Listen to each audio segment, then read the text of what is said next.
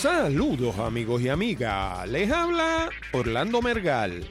Esta semana coloqué tres entradas en la nueva sección de blog de Hablando de Tecnología. La primera fue sobre redacción SEO o SEO, como le dicen nuestros amigos en España. La segunda fue sobre videos corporativos. Y la tercera fue sobre el pecado. sí, sobre el pecado.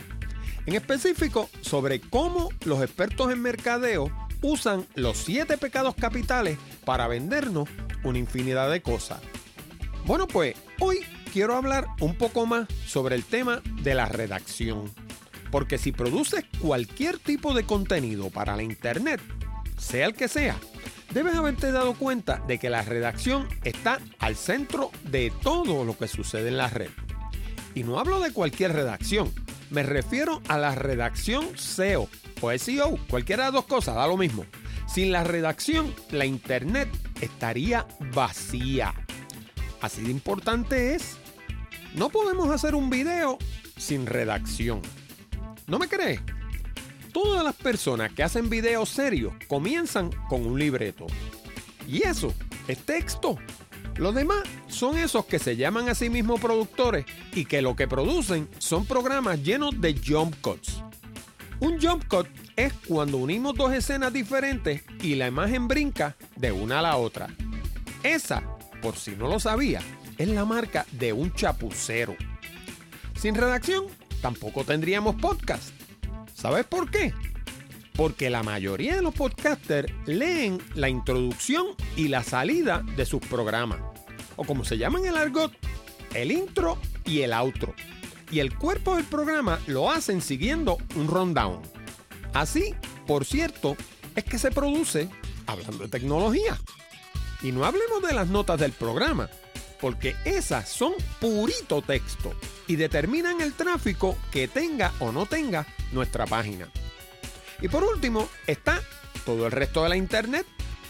¿Has notado que está compuesta de texto? Aún las imágenes que encontramos en la internet dependen del texto para que el usuario las encuentre. Bueno, pues, de todo eso y mucho más, hablamos en la siguiente edición de Hablando de Tecnología con Orlando Mergal.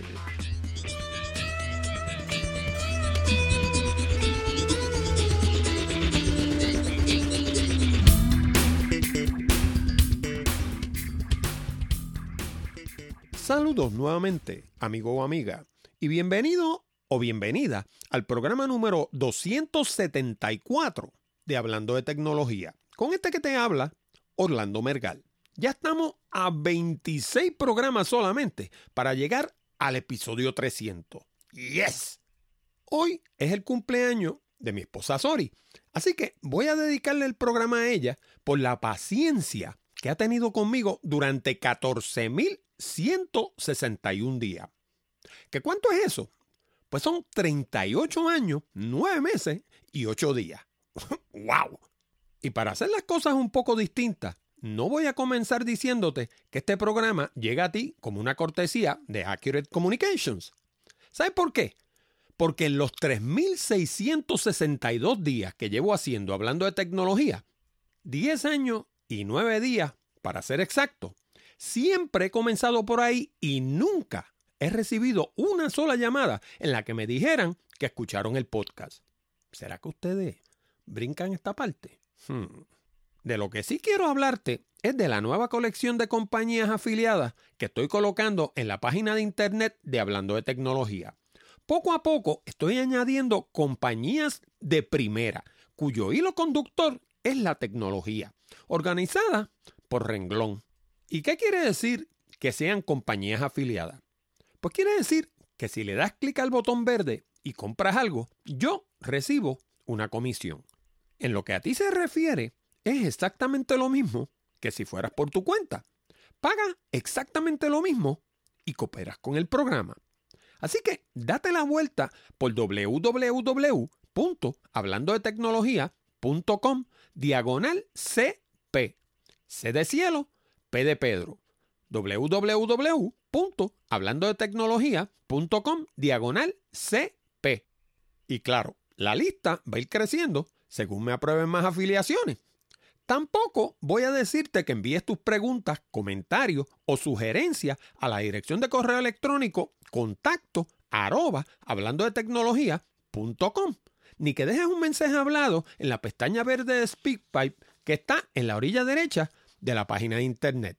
Lo que sí voy a hacer es recordarte que le hables a tus amistades de hablando de tecnología. Como tú lo hagas, es asunto tuyo, pero riega la voz.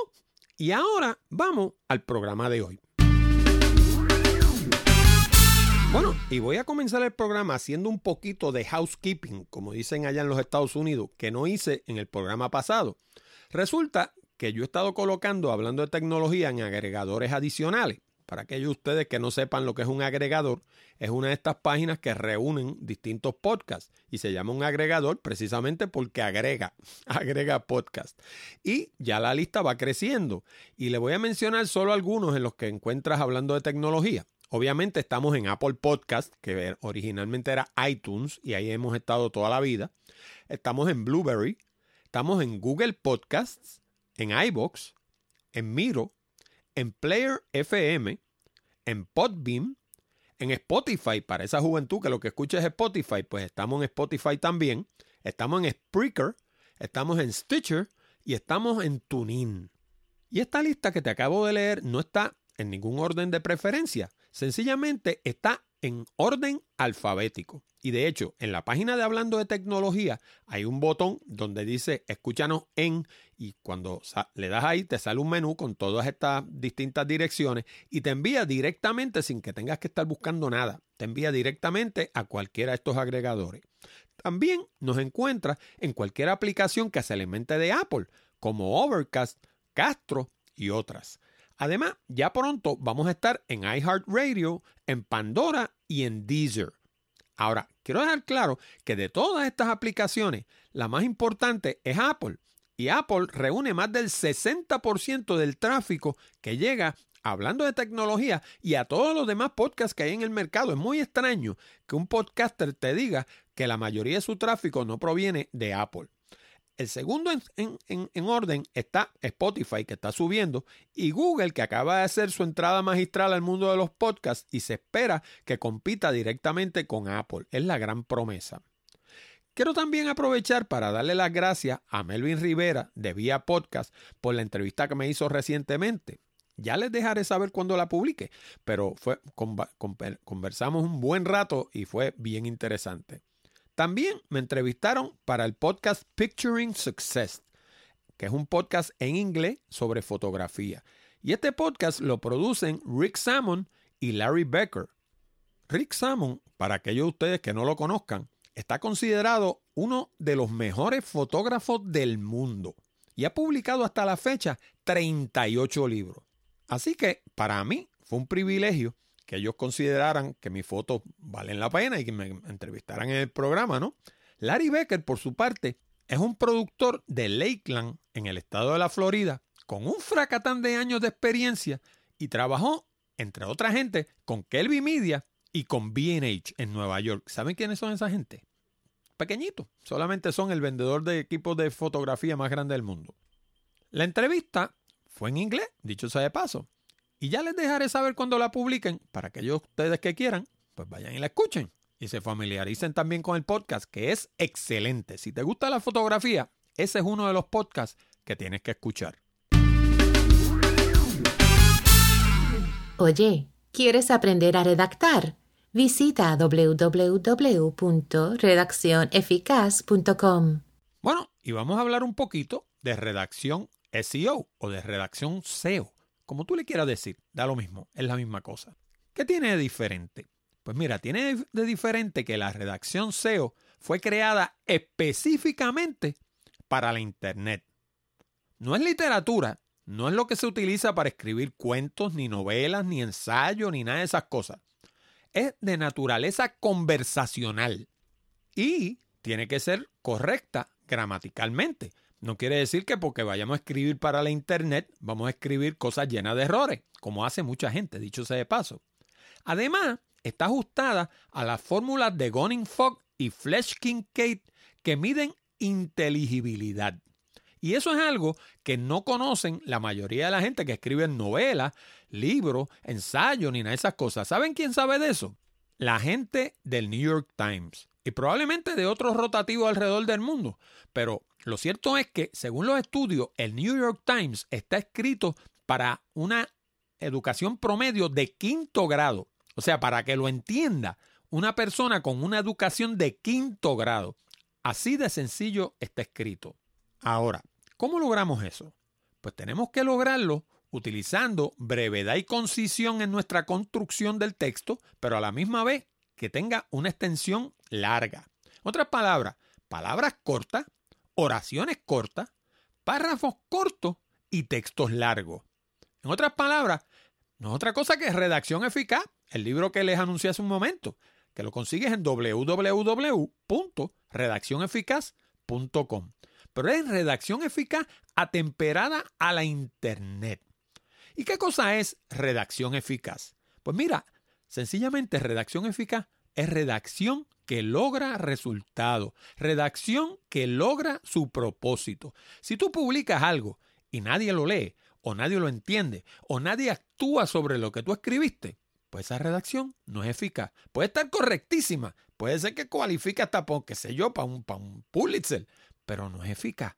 Porque la redacción eficaz es redacción con resultados, redacción construida de la manera correcta para lograr un objetivo. Hasta aquí podríamos estar hablando de cualquier documento para distribuirse en papel. ¿Por qué?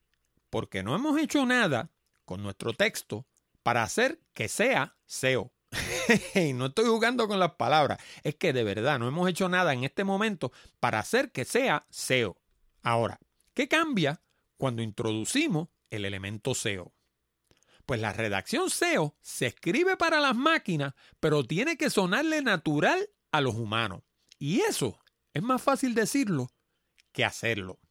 Y antes de que se me quede, SEO quiere decir Search Engine Optimization. Por eso fue que originalmente dije SEO, porque es un acrónimo en inglés que viene de Search Engine Optimization y se refiere a optimizar nuestro texto, nuestras fotos y nuestros archivos de medio, entiéndase audio y video, conforme a los requerimientos de los motores de búsqueda.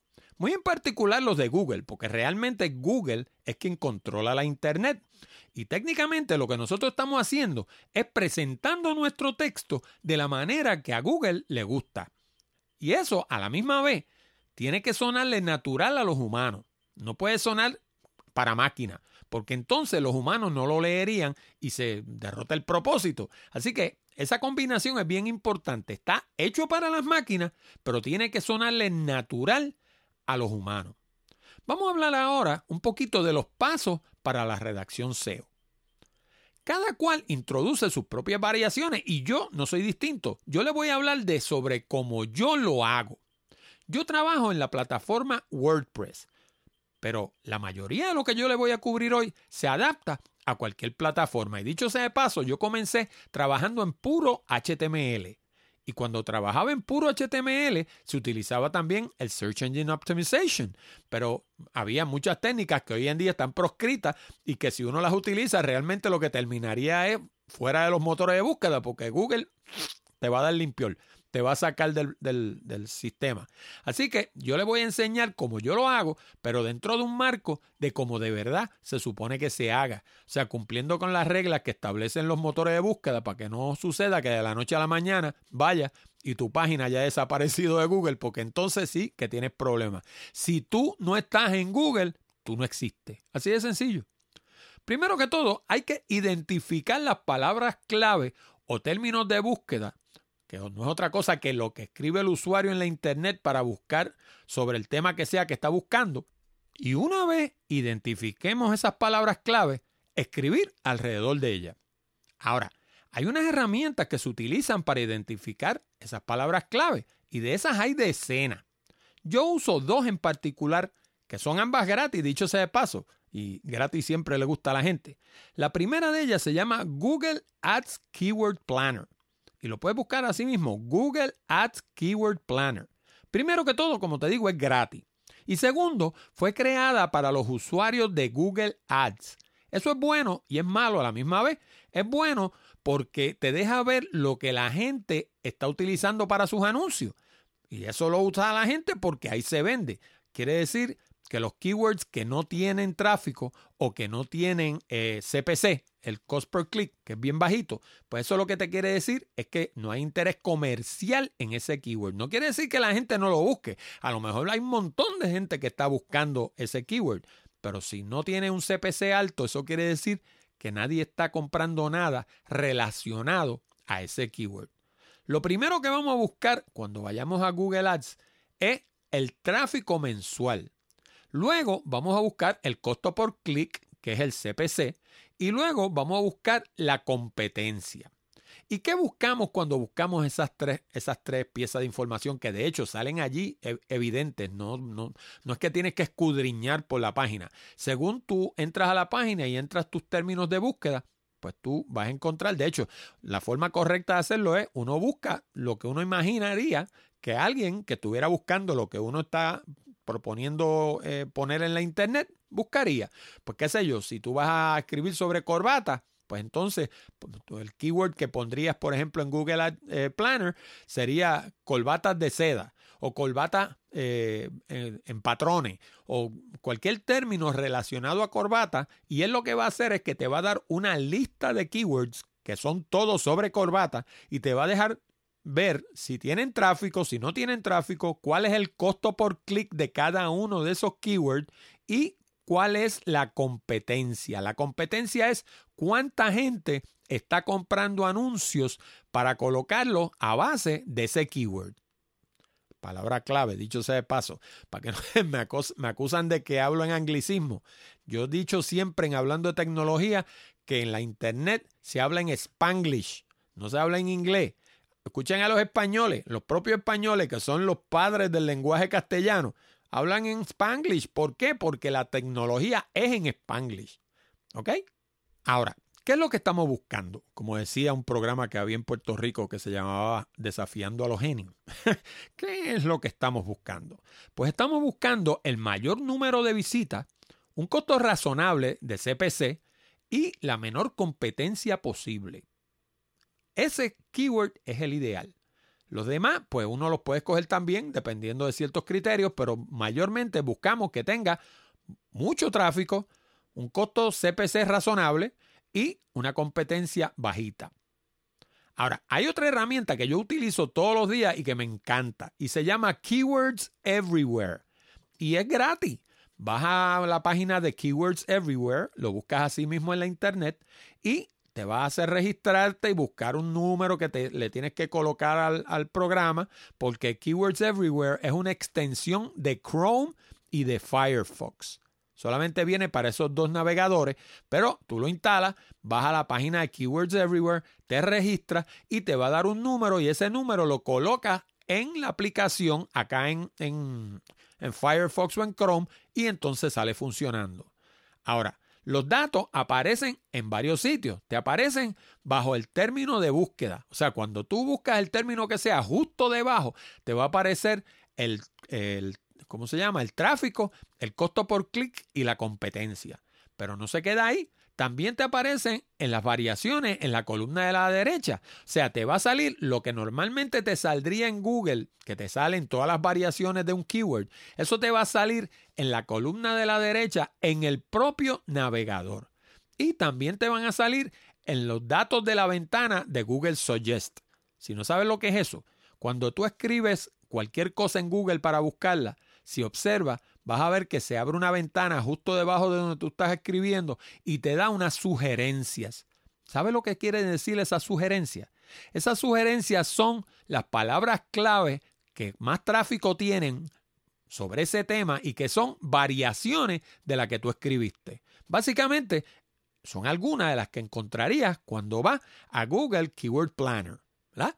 Así que Básicamente te las está dando en esos tres sitios, pero no solamente te va a dar las variaciones como te daría Google solamente, sino que al lado te va a poner el tráfico, la competencia y el costo por clic, las tres cosas. Te los da ahí justo al lado de cada una de las frases. Así que tienes toda la información al frente tuyo.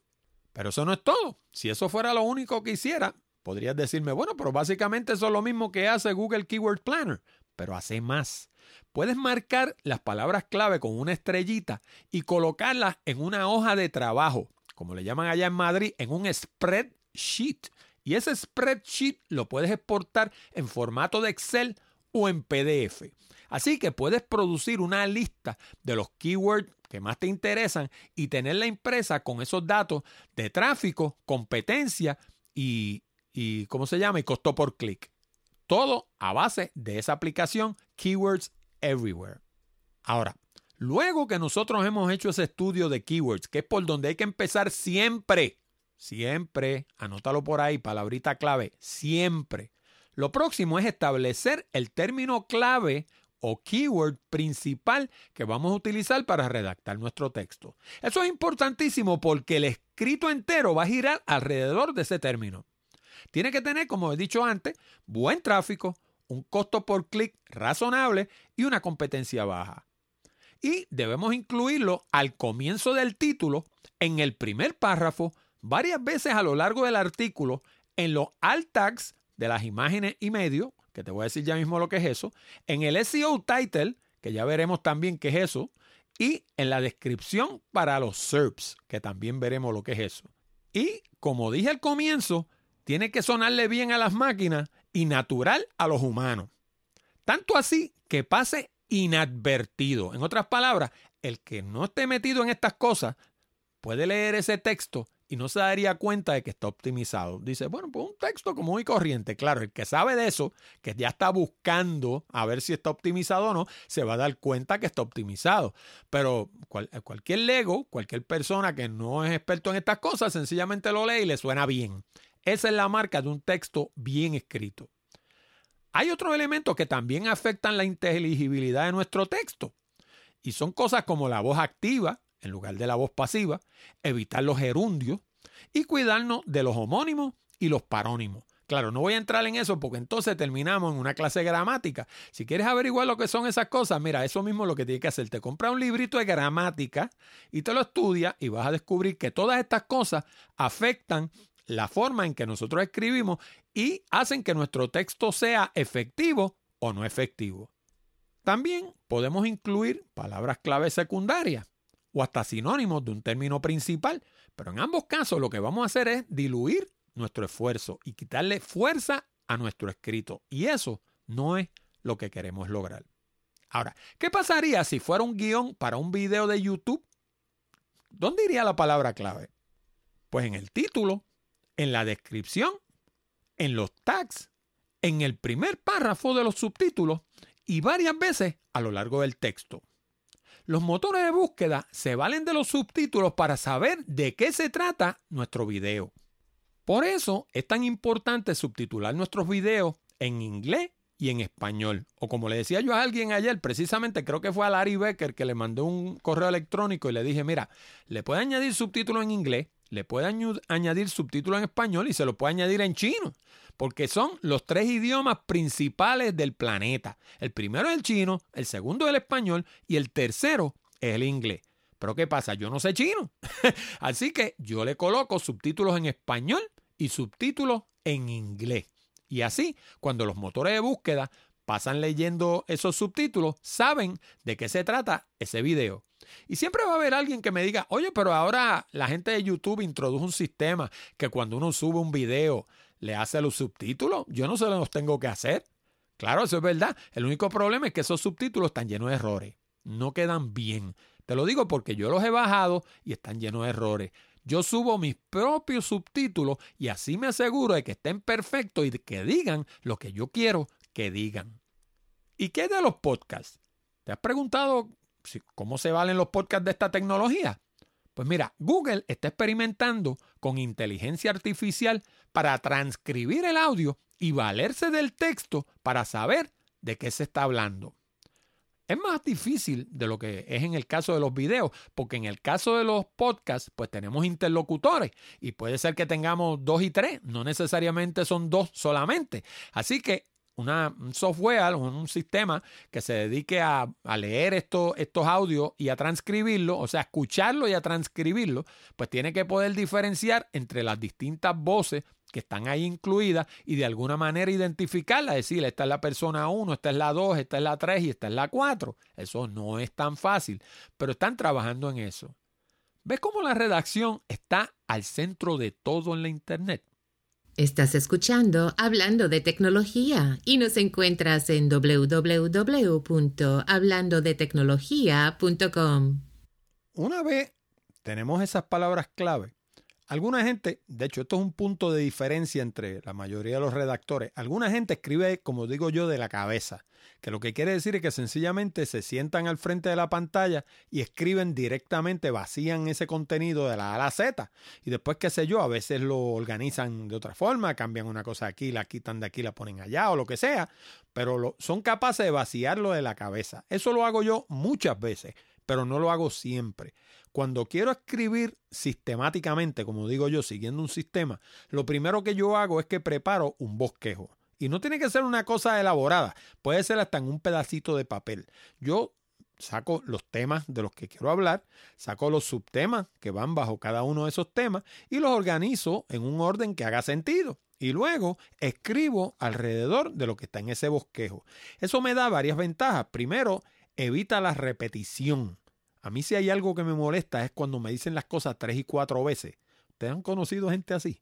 A mí me revienta ese tipo de personas. No tengo la paciencia para que me diga lo mismo y lo mismo y lo mismo. Eso se llama, de hecho, en redacción, circularidad. Y a mí la circularidad me molesta. De hecho, a Google le molesta también. Así que eso es una de las cosas que evitan los bosquejos. Lo segundo es que te dan un orden, porque una vez tú haces ese bosquejo, que ya más o menos tú sabes en qué orden tú vas a tocar los temas, pues lo que tú tienes que seguir esa lista para tener ese orden. Y tercero, abonan a la concisión, porque al no repetir, pues te queda lo que escribes de forma más concisa. Ahora, ¿qué cosas son importantes para escribir un buen texto? Pues mira, lo primero es que tenemos que utilizar palabras cortas, oraciones cortas y párrafos cortos. ¿Por qué? Porque cuando tú haces esas tres cosas, logras lo que se conoce como un Gunning Fog bajito y un Fleshkin Kate alto. ¿Qué es eso? Pues Gunning Fog y Fleshkin Kate son dos fórmulas que se utilizan para medir lo que se conoce como inteligibilidad, en inglés readability. O sea, que un texto sea leíble.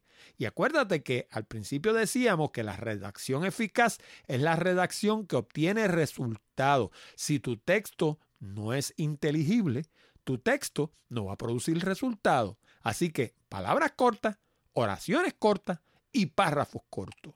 Además de eso, podemos conseguir estas calculadoras Gunning Fog y Fleshkin K en la internet y si las buscas vas a encontrar que hay gratis en ambos casos. De hecho, en la entrada del programa, en la, eh, ¿cómo se llama? En el, en el las notas del programa, te voy a colocar enlaces a una calculadora Gunning y a una calculadora Fleshkin Kate online para que veas que te dan, te, te lo dicen todo. O sea, con, con esas calculadoras tú vas a mejorar tu texto grandemente. Ahora, quiero hacer una aclaración. Ambas están construidas para el lenguaje inglés, porque fueron diseñadas para el lenguaje inglés. Pero, en términos generales, yo he encontrado que funcionan básicamente bien. O sea, yo las utilizo tanto para inglés como para español. Ahora, si tú escribes en inglés a menudo, te voy a recomendar un programa que viene gratis y pagado de las dos formas, que se llama Hemingway Editor. Y Hemingway todos sabemos que de eso de escribir sabía un poquito. Pero esto no tiene nada que ver con él. Él no puso nada aquí. De hecho, Hemingway se murió hace años. Pero utilizaron su nombre para popularizar el programa. Ahora, la gran diferencia es que la versión gratuita requiere una conexión a la Internet, porque todas las funciones que realiza el programa las está realizando realmente online. Así que si no tienes Internet, no lo puedes utilizar. La versión pagada viene para Windows y viene para Macintosh y una vez la tienes montada en tu máquina, te puedes sentar debajo de un árbol en el parque a escribir y allí Hemingway te va a decir todo lo que tú necesitas saber para mejorar ese texto. Claro, en inglés, recuerda, Hemingway está diseñado específicamente para inglés. Ahora, ¿qué información nos da Hemingway? Pues mira, lo primero que te dice es el grado de escolaridad que debe tener el lector para entender tu texto. Yo personalmente apunto a quinto grado. Y de hecho, esto de donde viene es de la fórmula de Gunning Fogg y de Flesch-Kincaid. Pero lo que pretendemos es tener un índice de inteligibilidad lo suficientemente bajo para que cualquiera entienda lo que nosotros escribimos. Acuérdate de lo que te dije en New York Times. La gente piensa en el New York Times y piensa, Ave María, el, el periódico de récord de los Estados Unidos, una cosa intelectual. Pues está escrito en un inglés de octavo grado, creo que es una cosa así, o quinto grado. O sea, está escrito en palabras cortas, oraciones cortas y párrafos cortos. Un texto sencillo que lo entienda cualquiera. También te dice la cantidad de palabras, oraciones y párrafos que contiene tu texto. ¿Por qué las cantidades de palabras son importantes? Porque si tú estás escribiendo un texto para leerlo, como puede ser por ejemplo un libreto, el ser humano común y corriente pronuncia alrededor de 125 palabras por minuto. Ese es el ritmo al que habla una persona normalmente, más o menos al ritmo que estoy hablando yo. Si yo fuera a transcribir lo que yo he dicho en esta mañana, pues más o menos habrían 125 palabras por minuto. Y eso, pues cuando uno va a escribir un libreto es importante porque tú dices, bueno, pues yo quiero un libreto que tenga 10 minutos más o menos. Ah, pues son 1250 palabras. Sencillamente coge 125, lo multiplica por 10. Si lo quieres de 5 minutos, pues lo multiplica por 5. Y ya tú sabes que lo que tú vayas a decir lo tienes que ¿cómo se llama? Te tienes que circunscribir. circunscribir. Ave María, esa dila tres veces corrida. Circunscribir. Pues te tienes que circunscribir a caber dentro de esa cantidad de palabras y cubrir todos los puntos importantes que tú quieres cubrir. También te dice la cantidad de adverbios que tiene, la cantidad de voz pasiva que contiene el texto, las frases complejas y las oraciones difíciles. Las oraciones difíciles las estima a, través de dos cosas. El largo de la oración, cantidad de palabras que contiene esa oración básicamente, y la cantidad de palabras polisilábicas. ¿Qué cosa es eso? Pues son palabras que pasan de tres sílabas. Así que esas dos cosas, las palabras polisilábicas y la cantidad de palabras que contiene una oración, son lo que hace que se determine si es fácil de leer o difícil de leer. Los adverbios modifican al verbo, pero debilitan la fuerza de la oración. Lo mismo pasa con la voz pasiva, debilita la fuerza de la oración. Así que queremos evitar los adverbios y evitar la voz pasiva. Pero recuerda, todo esto pensando en inglés, porque la razón por la que Hemingway no funciona en español es porque cuando escribas adverbios en español él no va a saber que es un adverbio porque él no tiene un diccionario en español. Tampoco va a poder determinar las voces pasivas por la misma razón. Así que trabaja más o menos. No, que, no quiere decir que no puedas escribir en Hemingway. Sí, puedes escribir en Hemingway. Pero si escribes en español en Hemingway, los datos que te va a dar no van a ser los más acertados. Por último, como te dije, está disponible para Mac y para Windows. Y lo que cuesta, ¿sabe cuánto es? 20 pesitos. 19.95 o 99, como le gusta a los americanos, ellos se inventaron ese asunto de quitarle un chavito para que no parezca 20, pero vamos a reducirlo a 20, cuesta 20 pesos. Y 20 pesos para escribir bien es un negocio redondo. Así que busca en las notas del programa porque allí te voy a poner la dirección de internet para que lo puedas comprar. Ahora, como decía mi papá, una sola golondrina no hace un verano. Hay otras cosas que tenemos que hacer para que nuestro texto verdaderamente entre dentro de ese marco que Google espera que nosotros escribamos o lo que le llamamos por ahí redacción SEO. Es bueno que utilicemos subtítulos para dividir el texto lo que lo hace obviamente menos amenazante a la vista. O sea, cuando nosotros vemos un texto que es un bloque sólido de texto, uno dice, ah, diablo, ¿cómo le entro a eso?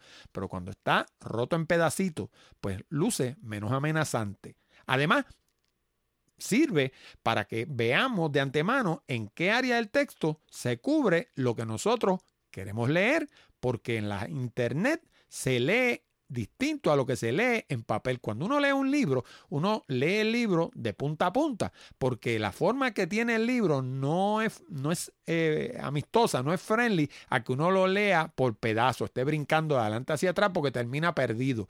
En un texto en una pantalla es muy diferente, porque el texto está ahí, uno ve una columna de texto y la vista puede brincar en esa columna de texto y decir, ah, aquí está lo que yo estoy buscando. Y ese ah ¿Qué es lo que nos lo da? Pues nos lo dan los subtítulos. Aparte de eso, debemos usar también bullets, las bolitas estas que van a la izquierda del texto. Hay un nombre para ellas en, español, se me olvida, que me perdonen los puristas del lenguaje, pero para mí son bullets.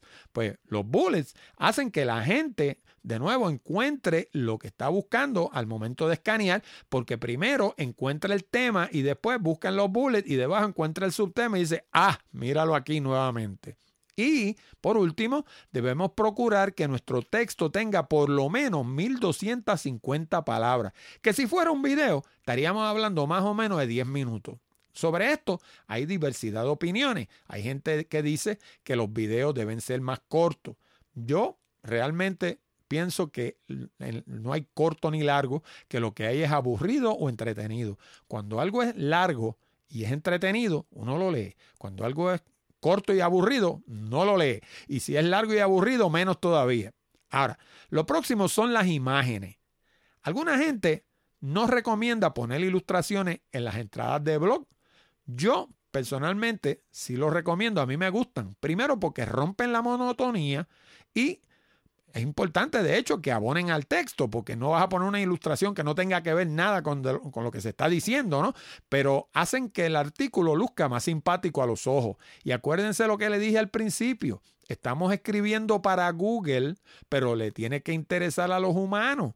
Cuando ponemos algo que no tiene más que texto y lo ve un ser humano, pues lo que ve ahí es un montón de letras y se ve menos atraído a leerla que lo que se ve si tiene imágenes. Ahora, esas imágenes hay que comprimirlas. Yo personalmente utilizo un programa que se llama JPEG Mini. Ahora, es bueno utilizar imágenes JPEG cada vez que podamos en lugar de usar imágenes PNG. ¿Por qué? Porque las imágenes JPEG generalmente tienden a ser más pequeñas y cuando las comprimimos pues quedan más pequeñas todavía. Y lo otro es llevarlas al tamaño que las vayamos a utilizar. Si vamos a utilizar una imagen en nuestra pantalla y va a medir 200 píxeles de ancho, pues esa imagen la reducimos en Photoshop o en el programa que estemos utilizando a 200 píxeles, porque si ponemos una imagen de 1500 píxeles y la colocamos en la pantalla a un tamaño de 200 píxeles, como quiera, la aplicación que estemos utilizando, WordPress o la que sea, la va a ver como una imagen de 1500 píxeles y va a tardar mucho más en cargar nuestra página que lo que tardaría si la reducimos al tamaño correcto. Y uno de los elementos que utiliza Google para determinar si nos envía tráfico o no es lo rápido que carga nuestra página. Mientras más lenta, menos tráfico vamos a recibir de Google porque Google entiende que nuestra página no está bien hecha. Pero la cosa no se queda ahí tenemos que incluir la palabra clave en el nombre del archivo de esa imagen. También tenemos que dividir las palabras con guiones, no poner eh, espacio, porque muchas veces los archivos con espacio lo que hacen es que producen error a la hora de cargar. Y es importante que uses guiones y no underscore Dicho sea de paso, para que sepa la diferencia, el guion es la rayita que está más o menos al centro de la palabra, la rayita corta que divide una letra de la otra, y el underscore es la rayita que está pegada en la base de la letra abajo.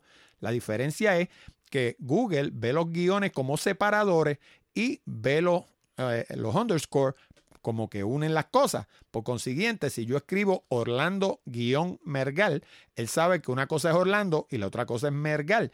Pero si yo escribo Orlando underscore Mergal, él va a entender que Orlando y Mergal son una sola palabra. Así que para separar nuestras palabras, lo correcto es utilizar guiones. Y por último, cada imagen tiene que tener un alt y una descripción. Alt tag se escribe ALT espacio TAG. Lo que quiere decir es un alternate tag. ¿Qué es eso? Pues eso se diseñó para que estos lectores que utilizan las, las personas sordas puedan reproducir lo que está escrito ahí. Por consiguiente, los alt tag deben ser de naturaleza descriptiva. Entiéndase, si yo estoy haciendo un artículo sobre zapatos de piel, pues un posible eh, alt tag podría ser zapato de piel color marrón. Y luego un guion vertical, lo que le llaman un pipe, y poner, qué sé yo, hablando de tecnología. Eso lo que quiere decir es que la foto lo que incluye es un zapato de piel color marrón y que proviene de la página de Hablando de Tecnología. Y dicho sea de paso, van a haber gente que diga, no, eso no se hace así. Así lo hago yo. Yo le pongo al final un pipe y luego pongo hablando de tecnología porque así se sabe de dónde viene esa foto. ¿Y qué cosa es un pipe? Pues un pipe es la raya esta vertical que uno pone, pone un espacio, pone un pipe, pone otro espacio y luego pone hablando de tecnología, separado, hablando de tecnología. Dicho sea de paso, en los alt tag y en las descripciones de las imágenes no se utilizan guiones. Así que ese zapato de piel color marrón no lleva guiones entre zapato de piel color marrón. Es como lo leería un ser humano, porque la idea de los alt es que lo lea una máquina y se lo pronuncie en alta voz a una persona que sea ciega. ¿Ves? que creo que hace un poquito atrás dije que era un, sordo, no, un sordo, aunque se lo diga, no lo va a escuchar. Es para personas ciegas. Hay gente que tienen uh, problemas de la vista no 100% ciego muchas veces, sencillamente no tienen la vista para poder leer una pantalla de computadora. Y cuando colocan su cursor sobre una imagen, pues un equipo le lee ese altar que está ahí y ellos saben qué cosa es eso que está en esa imagen, en esa imagen si lo ven borroso, por ejemplo, o algo así. Así que eso está diseñado para personas minusválidas, pero es importante porque ese mismo altar lo lee Google para saber de qué cosa es esa imagen, porque Google no puede mirar un JPEG y saber que es un zapato de piel color marrón. Es lo que ves que ahí hay una foto. Y lo peor que vemos en la internet es cuando vemos imágenes que dice IMG underscore 3225.jpg. Eso lo que quiere decir es que es un archivo de una cámara, generalmente Canon, by the way. Las Canon empiezan sus archivos con IMG. Así que cuando uno ve eso, eso es lo que quiere decir que alguien sacó un, archivo de una foto Canon y lo puso ahí como estaba y no se tomó la molestia ni de cambiarle el nombre al archivo y mucho menos de incluirle un alt tag y una descripción. Y por consiguiente, Google lo mira y es como si los indios vinieran, porque no puede leer eso y saber qué cosa contiene esa foto. Oye, ¿quieres lograr resultados en la Internet? Visita www.desarrollatuplataforma.com. Ahora, esto que voy a mencionar de este punto en adelante tiene que ver estrictamente con WordPress. Y para WordPress viene un plugin que se conoce como Yoast SEO. Se escribe Y-O-A-S-T. Segunda palabra SEO, todo en mayúscula. Básicamente es un programa de optimización que se utiliza dentro de WordPress. WordPress usa una arquitectura donde tú instalas el programa principal y le añades funciones a base de plugin, que no son otra cosa que unos programas secundarios que lo que hacen es añadirle funciones independientes al programa. Y Yoast en particular le añade la función de optimizar nuestros textos y nuestras imágenes también. Ahora, yo lo que hago es que tengo un template, una plantilla que ya tengo preparada para mi procesador de palabras, donde incluyo el título de cada entrada, el cuerpo de la entrada o el texto principal, donde obviamente la divido con subtítulos y con bullets, y siempre utilizo la palabra principal, la palabra clave principal, el título SEO, que es distinto al título que está arriba muchas veces, y la descripción de esa entrada. Esa descripción es la que nos va a aparecer luego en los SERPs de Google. Ahora, ¿por qué ese título SEO y esa descripción son tan importantes? Primero, porque el título SEO es el título que va a aparecer en los SERPs de Google. ¿Y qué son los SERPs? Pues son los Search Engine Result Pages. Quiere decir, cuando tú vas a la ventanilla de búsqueda de Google y entras zapatos marrón de piel, te da unos resultados, ¿verdad? Esos resultados que tú ves ahí, eso se llama un SERP, es una página de resultados, un Search Engine Result Page. Y la descripción que está debajo, pues es la que escribimos nosotros en Yoast SEO para que Google la recoja y la coloque en los SERPs. ¿Qué tienen de particular? Pues ese título tiene que tener menos de 60 caracteres y la descripción tiene que tener menos de 160. Y ese título no tiene necesariamente que ser el mismo que tiene la entrada en nuestro blog o en nuestro podcast. ¿Por qué? Porque el título que aparece en nuestra entrada en, el blog o en el podcast puede ser más largo.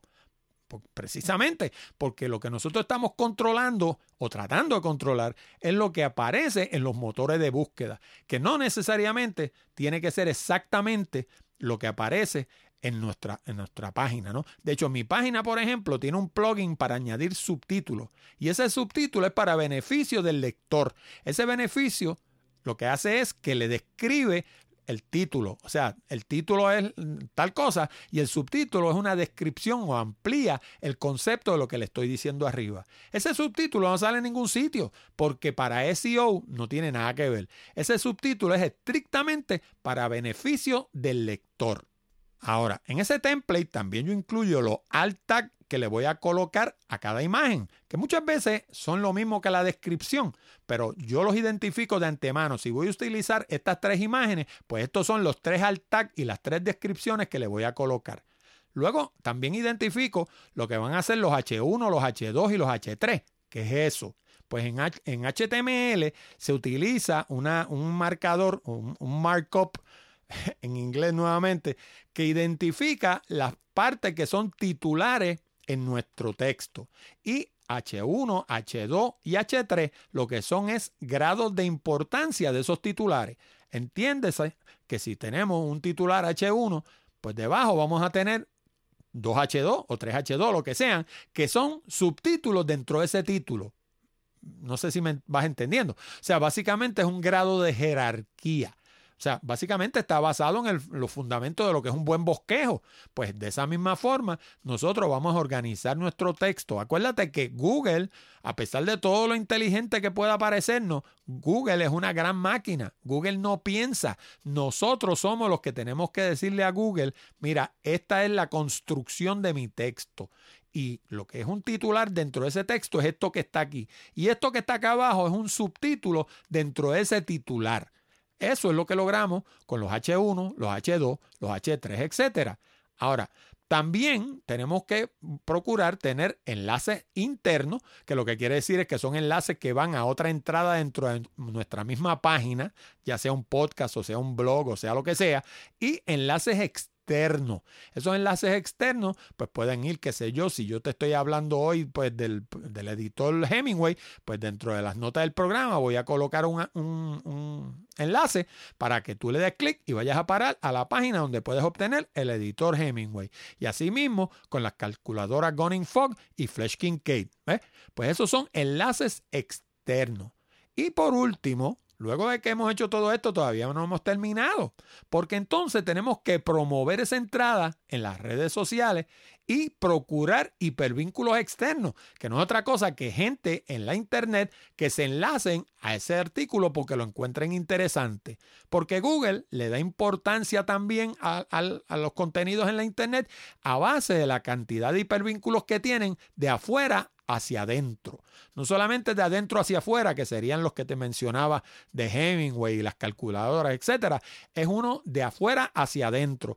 Y dependiendo de dónde venga ese hipervínculo, pues va a tener más o menos eh, importancia, porque si viene, qué sé yo, de una página que no tiene tráfico, pues tiene poco, poca importancia. Si viene del New York Times, Javi María, te sacaste la lotería. Si viene de una universidad o de una agencia gubernamental, también le dan un montón de peso. Así que tenemos que procurar esos hipervínculos. ¿Y cómo se logra eso? Eso es materia de un programa totalmente aparte, así que no vamos a entrar en eso ahora. Pero lo que sí te voy a decir es que cuando terminas todo esto, ¿sabes lo que tienes que hacer? Tiene que repetir el proceso. Esto es lavar, enjuagar y repetir. Lavar, enjuagar y repetir. Esa es la clave para tener un podcast o un blog que levante tráfico. Tienes que lavar, enjuagar y repetir. Y la verdad es que mucha gente ni tiene la habilidad ni tiene el tiempo para hacer esto. Así que para eso existimos gente como yo, que podemos hacerlo por ti. Así que si estás interesado en texto bueno para tu página de internet que se coloque en los motores de búsqueda, pues llámame 787 306 1590. Bueno amigos y amigas, con esto llegamos al final de esta edición de Hablando de Tecnología con Orlando Mergal. Recuerda que este programa llega a ti como una cortesía de Accurate Communications. Si necesitas servicios de comunicación de excelencia para tu empresa, como redacción en inglés o en español, traducción, producción de video digital, colocación de subtítulos para video, fotografía digital, servicios de audio, páginas de internet, blogs, diseño de libros electrónicos o inclusive producir un programa como este. Llámanos ahora mismo al 787-306-1590 para una consulta o visítanos en la internet en www.accuratecommunications.com. Además, te recuerdo que puedes enviar tus preguntas, comentarios y sugerencias a la dirección de correo electrónico contacto arroba hablando de tecnología.com o dejarnos un mensaje hablado a través de la pestaña verde de SpeakPipe que está en la orilla derecha de nuestra página de internet. También te exhorto a visitar Puerto Rico Photography, donde encuentras cientos de imágenes hermosas de la isla del encanto para adornar tu hogar u oficina. Encuéntralo en www.puertoricophotography.com. Y hablando de la isla del encanto, si te gusta viajar, no te pierdas Puerto Rico by GPS donde encuentra fotos, información, audio, video y mapas con coordenadas GPS para llegar a cientos de lugares hermosos en todo Puerto Rico. Encuéntralo en www.puertoricobygps.com. Te habló Orlando Mergal. Con esto me despido hasta la próxima semana cuando discutiremos más temas interesantes del mundo de la tecnología. Hasta la próxima, amigos.